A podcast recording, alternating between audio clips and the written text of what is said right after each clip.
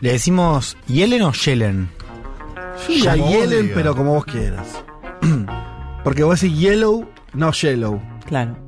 Eh, Es eh, verdad. aplico esa, Es la verdad. primera que se ve. Es Yellen. La- Yellen. No sé Yellen. si está bien, pero se me ocurre eso. Bien, ¿quién es Yellen? Es la secretaria de Estado, eh, la secretaria del Tesoro, mejor dicho, de Estados Unidos, que es, les decía, una suerte de ministra de Economía, eh, que estuvo en China, está todavía, terminó hoy hace un rato la gira durante cuatro días, que empezó el viernes. Hace cuatro años que no viajaba mm, eh, una secretaria de Estado a Estados Unidos, ah, perdón, a China, eh, y les contaba esto de que llega después de la visita de Anthony Blinken, secretario de Estado, ese sí, eh, hace una semana, ¿no? O sea, son dos visitas de alto nivel después de varios meses y años con una relación muy tensa, ¿no? Y árida entre Estados Unidos y China, con este intento de no desarmar la tensión, o sea, no resolverla, pero sí al menos manejarla y generar cierto marco de previsibilidad. Eh, Yellen que se reunió con el primer ministro chino, Li Qiang, y con funcionarios vinculados a la política económica china, eh, porque eso era otra cosa que leía, hay poco contacto entre los técnicos a cargo de las economías de ambos países. ¿no? Claro. Y eso que son Que dos- todos los contactos son a alto nivel. Claro, exacto. Políticos. Al ser una relación tan eh, importante en términos sí. geopolíticos. Nadie le va a dejar a los técnicos que hablan Exacto. entre sí. Entonces Yellen Claro. estuvo juntada con eh, funcionarios vinculados a la política económica Mm. eh, de China de vuelta para dialogar, generar estos marcos de entendimiento, de previsibilidad, con un mensaje desde el lado de Estados Unidos de eh, generar mejores líneas de comunicación, eh, que la competencia sea más sana, así lo planteó Yellen. Y una cosa importante, algo que había dicho también eh, Blinken hace unas semanas, esto de, en términos económicos, buscar diversificar y no desacoplar. Escuchemos un poco cómo lo planteaba Yellen y ahora les cuento un poco de qué se trata y por qué es importante. I've made clear that the United States does not seek a wholesale separation of our economies. We seek to diversify and not to decouple. A decoupling of the world's two largest economies would be destabilizing for the global economy. Dejé en claro que Estados Unidos no busca una separación completa de nuestras economías, buscamos diversificar, no desacoplar. Un desacople de las dos economías más grandes del mundo sería desestabilizador para la economía global y sería virtualmente imposible de realizar.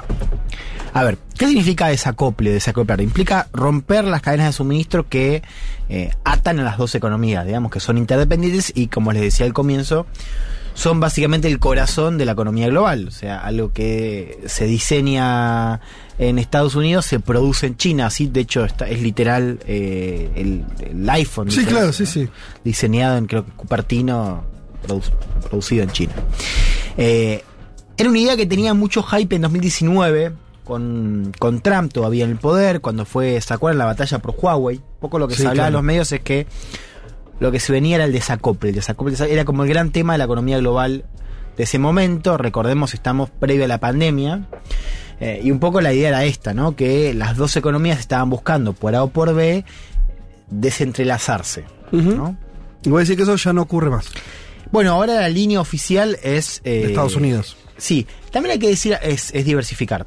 Hay que decir que esta idea del desacople está mucho más presente en los medios y en algunas, algunos foros eh, más académicos Ajá. que en las empresas. Las empresas, Y tanto Estados Unidos como las- China, no les convenía esa idea. Pero sí es cierto que con la pandemia, también por una cuestión de, de los costos ante un momento de par- de parálisis, se empieza a hablar de la idea de relocalizar la cadena de, de suministro, que, que quede un poco más cerca. O sea, esta es una tendencia que sigue hasta el día de hoy, digamos. O sea, esta idea de que la hiperglobalización también puede traer costos a nivel geopolítico, pero sobre todo también económico para las empresas, y que entonces es mejor buscar otras fuentes, ahí se la diversificar, o traerlas más cerca de casa. La idea de traerlas no está tan en boga, la que está más en boga, y la escuchamos recién a Yellen, es la idea de diversificar. Yo les había contado hace unas semanas cuando hablamos de Narendra Modi, de la visita de Narendra Modi, Sí. el ministro de India a Estados Unidos, que Modi, ¿qué le estaba diciendo a las tecnológicas? Es, vengan acá, vengan a, en lugar de, o sea, si quieren salir de China, Apple, si quieren salir de China, pongan acá en India, está cerquita, somos más amigables. Sí. Entonces, no es traerlas a casa, a Estados Unidos, más bien es buscar... Pero sí se, para ver, sí o no, decime, sí se parece, se mantiene la idea de eh, que China no tenga resortes muy sensibles económicamente como objetivo. En eso pareciera ser lo mismo. Desacople sería esta idea que vuelva a Estados Unidos. Bueno, parece ser como volver la- eh, la- las agujas del tiempo atrás, eso es muy difícil. Pero sacarlas de China sí. Sacar algunas cosas de China, sí. Eh, ¿Qué cosas? Y ahí entramos en Sí. el tema. El mensaje de Estados Unidos ahora es, hay que limitar la contención a China al campo de la seguridad. Esto es, podemos comerciar, podemos seguir teniendo inversiones en áreas no críticas, podemos seguir cooperando a nivel medioambiental, pero en todo lo que es seguridad crítica, infraestructura crítica, ahí entramos en 5G, chips, sea, semiconductores, todo lo que Estados Unidos considera sensible por, la cantidad de datos, por la cuestión de la tecnología, ahí se aplica esto de la contención. Y eso es un poco lo que dice Estados Unidos también ahora a nivel oficial, eh, que la pregunta es, ¿qué no es de seguridad? Porque o sea, lo que estamos viendo en este último tiempo es que de repente una inversión en puertos, que hace unos años, lo vemos en Europa, Claro, una era lo vemos acá también, una inversión en puertos, hace unos años pasaba bastante desapercibida, ahora es un tema crítico, ¿no? En términos de seguridad, ni hablar cuando hablamos de tecnología, por ejemplo, vinculada a inteligencia artificial. ¿Por qué te cuento esto? Porque ya estamos viendo hace unas semanas, hace varios meses en verdad, eh, una decisión por parte de Biden de profundizar lo que empezó Trump con Huawei en 2019. Por ejemplo, en materia de semiconductores, que es un área, lo van a escuchar mucho, un área crítica, ¿no? Se, se usa eh, semiconductores y chips como de manera medio alternativa, digamos. Sí, no es lo mismo, pero Claro, pero en términos, o sea, es, es el mismo el mismo área, digamos. sí. Eh, que es eh, vital para la construcción desde celulares a otro tipo de tecnología también. ¿Y quién es poderosísimo ahí es Taiwán? Exacto, ¿no? Taiwán es la fábrica de chips eh, global. Eh, ¿Qué está haciendo Estados Unidos? Lo hizo en enero, por ejemplo, es limitar la exportación justamente de chips a China, ¿no? Ahora solo se puede hacer con licencia. Eh, esto fue en octubre, en enero se profundiza porque eh, lo refuerza con acuerdos con Japón y Países Bajos para frenar la exportación de esos países de tecnología necesaria para producir chips. Tanto Japón como Países Bajos son importantes en esa cadena. El otro gran jugador es Corea del Sur. O sea, hay, hay- vos hablabas de Taiwán, digamos, como productor de chips. A eso se le suma. Corea del Sur con Samsung. Y después tenés otros países clave en materia tecnológica como Japón y Países Bajos. ¿Qué está haciendo Estados Unidos? Es le está prohibiendo a las empresas suyas comerciar con China, pero además está usando su vínculo con Taiwán, con Corea del Sur, con Países Bajos, con Japón, para evitar que ellos triangulen, digamos, y que China las consiga de esa manera. Así se le frena la importación eh, de chips a, eh, a semiconductores a China, que es un país que si bien está avanzando en varias partes de la cadena tecnológica, en lo que es semiconductores no está tan avanzada como Estados Unidos y le está costando reemplazar esa fuente, porque no hay. O sea, y eso la retrasa. Eso para China es un problema de, de prioridad nacional. Sí. Estados Unidos dice, bueno, ahí aplica la cuestión de seguridad. No desacoplemos si quieren, o sea, sigamos conversando, Sí. pero ahí te la, te, la, te la veto. Por supuesto, la reacción de China también llega. De hecho, fíjense esto.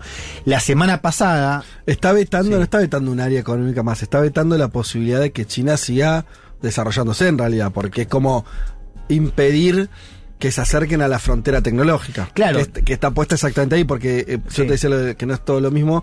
Además, dentro de los semiconductores, toda la disputa más importante no tiene que ver con los chips que vos por ahí vos tenés en el teléfono, que son chips medio, eh, los más básicos, sino los chips que es, eh, los semiconductores que se utilizan para las computadoras de alto rendimiento. Digo, está todo eso, no que es todo lo, lo que todos ven como la última fase de claro, el, el de desarrollo ejemplo más reciente es que hace unas semanas, no sé, creo que dos semanas, el Wall Street Journal dijo que, eh, reportió que eh, Estados Unidos está preparando un bloqueo más, en este caso para chips para inteligencia artificial. Claro, claro. O sea, ya está completando, digamos, toda la cadena de eh, producción, digamos, y de investigación, eh, como decías vos, con la última frontera, ¿no?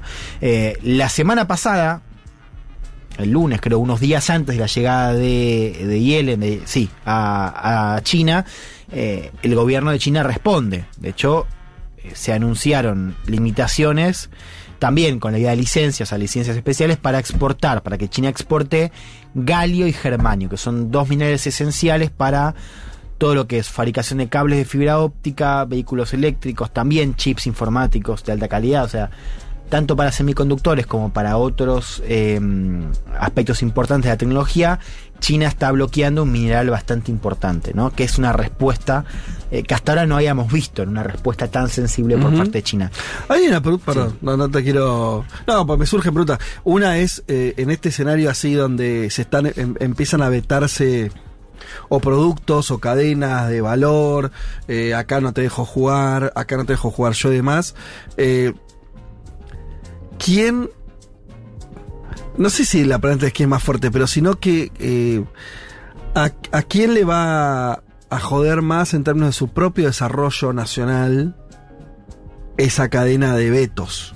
Porque no es, acá un poco el chiste me parece que a diferencia de otras situaciones más asimétricas, es que los, los dos son de in- interdependientes. La pregunta es cuánto, lo que me parece por ahí lo sabemos, cuánto es cada uno, cuánto, quién depende más del otro. Mira, lo que tiene Estados Unidos es una gran ventaja por su propia industria. O sea, China también tiene una ventaja en términos industriales, pero en este caso en términos de innovación y tecnología más crítica.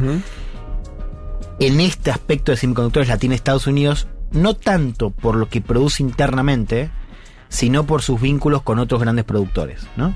Países de Asia. Estrechísimo vínculo. Corea del Sur, Japón. Les contaba el caso de Taiwán. Taiwán se ha posicionado como la gran fábrica de estos semiconductores. Vos podés reemplazarlo, pero ¿qué pasa? Primero, el know-how es bastante sensible y además lleva mucho tiempo, es muy costoso. Entonces, vos lo que estás viendo es una demora. No sabés a mediano plazo cómo se reubica todo. Yo creo que es muy pronto para saberlo. Y esto que les cuento de China es una novedad, porque China sí habíamos visto respuestas por, por ejemplo, cuando fue la guerra de las sanciones, aranceles, China también metía sanciones. Ahora, lo que estás viendo es esto como, si vos me jodés con semiconductores, yo te jodo con un mineral que sirve. Esto es nuevo. O sea, Claro. no sabemos hacia dónde va. Sí te digo, Estados Unidos tiene una ventaja en términos de producción, no tanto por lo que es hacia adentro, sino por sus vínculos con otros países. Que les puedo decir, cerrame el grifo y se Mm. lo cierran. En ese sentido, Estados Unidos está mejor posicionado. Ahora, Sí. China ya lo que, lo que dice es, bueno, me lleva más tiempo, pero a la larga te puedo ganar. Claro. E- e- eso estamos viendo, o sea, demora va a haber. Y, sabes lo que me pasa a mí, pero esto es, es más una lectura intuitiva y- no sé, eh, que es, no hay algo del que, porque el que está siendo más eh, propositivo en este bloqueo es Estados Unidos, que es el que empezó a decir, Sí. che, cortemos. No, no es que fueron los chinos que dijeron cortemos, sino, no, Eh, los chinos responden siempre a, a avanzadas A los norteamericanas. Estados Unidos, sí. hay algo de debilidad ahí, no lo termino, eh, se entiende como, como si tu carrera es que el otro no avance tan rápido, no parece Sí. ser la situación de fortaleza absoluta al menos, ¿no? Como si toda tu estrategia está en que el otro no avance, que es muy distinto a, me parece lo que pasaba, por ejemplo, en los términos de la Guerra Fría, donde, además de que Estados Unidos nunca había perdido la posición por lejos de preeminencia económica, era Estados Unidos siempre arrastrando a la Unión Soviética, ¿no? De pronto eh, lo llevaba de pronto a invertir en cosas que la Unión Soviética no le interesaba, a priori. O sea, había, había una cuestión más, este, lo veo acá más. eh, Era más de distracción en ese caso, No. si vos, Sí. Y, que de torpedear crecimiento. Claro, porque no es que era una locomo, no es que, viste, la Unión Soviética, por lo menos después de la década del 50, ya era una economía que empieza a estar Sí, muy estancada. hay- hay, creo dos diferencias clave para ver lo que estamos viendo, para ver lo que estamos charlando hoy. Lo, lo primero es que esa competencia, o sea, en la Guerra Fría vos tenías dos, dos bloques que no se cruzaban entre sí. Ya estaba, estaba el desacople. Sí, era un desacople va, va más claro. O sea, Rusia, la Unión Soviética tenía su, su esfera, digamos, su propia, su, su propio sistema de vínculos comerciales, económicos, estratégicos, y Estados Unidos Occidente tenía el propio. El Comecom se llamaba. ¿Cuál es la gran diferencia con este momento? Que son dos bloques que no solamente comercian mucho, sino que la economía global se formó en base a ese vínculo. Por eso es tan sensible esto. Ucrania. ¿Qué nos dice la guerra en Ucrania? ¿Qué costos, esa Eu- Europa ahora está pagando los costos de la inter- interdependencia con Rusia? Además ahí había otro, otro tema que ya sirve para, mm, Estados Unidos y China, que es la lógica detrás de esa intervención en Europa era si comercian no se pelean, digamos, si se si ¿Por qué Rusia arriesgaría su fuente de energía? Bueno, eso se fue por los aires. Europa está pagando esos costos ahora. Y estamos hablando de Rusia, que es un país que en términos comerciales y económicos es chico al lado de China. Media, claro, sí, igual- Sí, sí, al lado de China, digo. Sí, de Es- segundo orden. eh, En términos de energía es importante, pero digamos, en términos de, e- económicos, de estructura, es nada al lado de China. Eso te muestra que la idea de hacerlo con China es imposible. ¿no? Entonces ahí tienes una diferencia. Los dos bloques es, es muy costoso separar.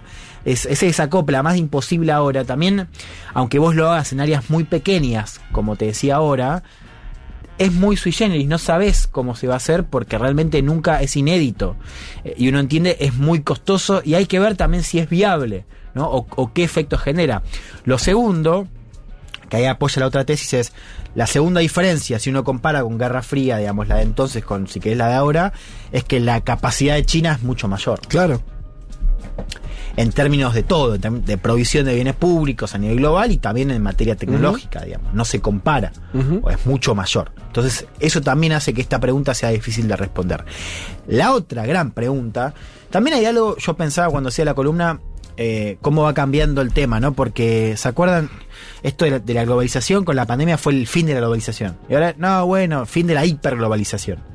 Y cuando hablamos de 5G en ese momento, yo me acuerdo que, de hecho, escribía sobre el tema, era como la gran batalla es 5G. Sí. Y ahora, no, bueno, y ahora es la gran batalla son los chips. Y ahora Y después va a ser artificial. claro.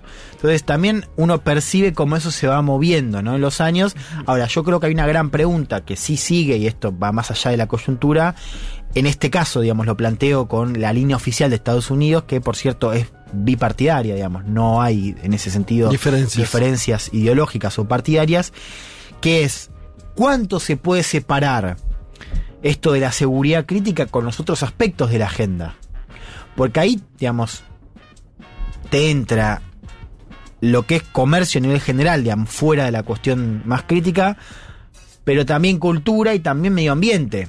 Que eso es el, digamos, Estados Unidos y China son los dos grandes emisores. Vos no podés resolver. Incumplidores, además, E totales. incumplidores. Vos no podés resolver la crisis climática si no se sientan ellos dos. Sí.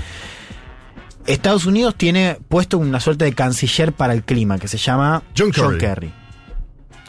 A, a Kerry lo mandan a negociar y bueno, vos andá y, y vos resolvelo. Y claro, lo que pasa, y que lo dice China, es, mira, vos no me podés pedir que yo me sienta a negociar cambio climático cuando me estás jodiendo a nivel... Claro. Hay algo que nos cierra. Entonces, esa es una pregunta muy contemporánea. Tienen que destrabar los, los, eh, los líderes del Ejecutivo en ese caso. Claro. Digo, otra noticia es que Yellen no se juntó con Xi Jinping, ¿no? Se juntó con el primer ministro, Li Qiang. Claro, que se juntó con Xi. Jinping fue Blinken. Bueno, por eso. Ahí hay una decisión también de China de decir, bueno, vos te vas a juntar con el segundo de la esfera gubernamental de mi país, ¿no? Como, no, no menospreciando el vínculo ni nada por el estilo, pero Xi Jinping recibió a Xiomara Castro, a Lula da Silva, por algo no se juntó con Yellen. Claro, exacto. Eh, sí, a ver, entonces vuelvo, digo, ¿cuál es, ¿cuál es el...? Es difícil pensar en esos puntos de acuerdo cuando hay Tantas mesas, desacuerdo. tantas mesas, sí. Claro, eh, y digo medio ambiente porque es un tema súper importante, ¿no? En esa relación bilateral. Después está la, la cuestión cultural, yo lo pensaba, digamos, ¿no? Vos ves que en términos de intercambio, estudiantes chinos había un montón en Estados Unidos, ¿no? Y ahora hay cada vez menos. Y claro, vos cuando empezás a ver a los estudiantes como posibles espías, ahí ya Y tenés ya un fuiste. problema, digamos. Lo Ya mismo está. con los periodistas, digamos. Entonces, es difícil gestionar esos vínculos, eh, o ese vínculo, mejor dicho, con estas agendas, digamos, tan críticas a nivel de seguridad, eh, con el desacople que parece algo imposible, pero que en la práctica hay cada vez más desconfianza, con lo cual alejamiento tenés. Bueno, los efectos de eso los vamos a ver ahora. Eh, por lo pronto, lo que sí estamos viendo, que creo que es importante para el otro terreno, que es el terreno militar, bélico, ¿no? Hablamos de Taiwán, hablamos del Mar del Sur de China, es que estás teniendo más contactos, digamos. Es bueno, evitemos la, evitemos el- la guerra, evitemos, digamos, la, la ¿qué- escalada. sí, que ese parece ser el, el- en los que por ahora están de acuerdo. Claro. O sea, porque en todo el resto no están de acuerdo. En eso por ahora, ¿no? En, en este sentido de siempre que llega un momento más o menos crítico, ¿no? Lo- hay un cierto recule después, ¿no? Hasta ahora no está llegando la sangre al río. Sí, que no se vaya toda la mierda. Y si llega a ganar Donald Trump, por ejemplo, no puede correr un poco de riesgo toda esta diplomacia. Pero sí, es- la pregunta es perfecta, digo, recontra válida, ¿no? Ahí, no sé, Juan, yo lo que veo es que tampoco tenés exactamente claro hacia dónde iría alguien como Trump en ese sentido, porque no, o sea, vos te empezás a decir, ah, va a ser mucho peor porque, no sé. En este sentido, lo que hablamos hoy, tema 5G, tema seguridad crítica, eh, para mí sería lo mismo porque les decía al comienzo, Biden profundiza lo que arranca Trump. La escalada de realidad. Trump. Trump lo que dice, yo los puedo sentar en una mesa. Sí. Y los senté y me sacaron, porque se estaba por firmar la segunda parte del acuerdo comercial, bueno, firmado acá, ¿se acuerdan? O- Ujú. Con el digamos, G20. Claro. Eh, ahora, en términos de la avanzada de esta que les cuento, de la, cuestión de seguridad, ahí uno, por lo que sabe de los últimos cuatro años de Trump, sería una continuidad. Lo que sí habría una diferencia es en la política exterior respecto a eso, pensando en eh, Europa. Hay una diferencia muy clave en torno a. O sea, no hay una diferencia en términos de objetivo y de prioridad de política exterior. Hay una diferencia en los modos. Así como Trump buscó algo más unilateral, Biden está haciendo algo más multilateral con Rusia como un elemento. Entonces, si vos me preguntas a mí cuál, dónde va a estar el principal cambio de, un de una política exterior de Trump, no tanto en estas cosas con China, más bien en la guerra en Ucrania y eh, el apoyo a la OTAN y Europa. ¿Se entiende? O sea, Biden buscó algo en términos de política exterior más, más ambicioso, ¿no? En la lucha contra China metió a Europa, digamos, y metió ahí a Rusia. Trump, por lo que uno escucha, no, no haría ese camino, pero sí seguiría en la dirección de choque con China. Eh, Tiene dos citas posibles los presidentes, a ver. Biden y Xi Jinping. Una es el G20. El G20 se va a hacer en septiembre en Nueva Delhi, en India. Otro actor impresionante.